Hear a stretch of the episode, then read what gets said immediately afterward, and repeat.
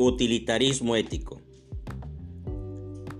Esta doctrina filosófica determina que la bondad de los actos debe calcularse en razón de la utilidad que representa.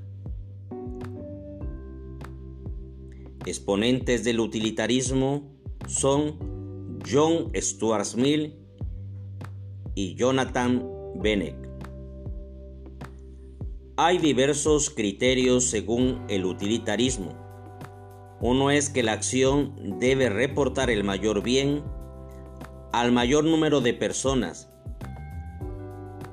Por ejemplo, si voy a legislar sobre la velocidad a la que pueden ir los automóviles, tengo que calcular si les doy mucho margen a cuántos automovilistas beneficiaré y si en cambio les doy poca posibilidad de velocidad, a cuántos peatones beneficiaré.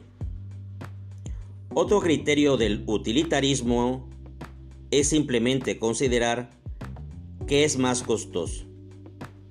Realizar un bien o no realizarlo.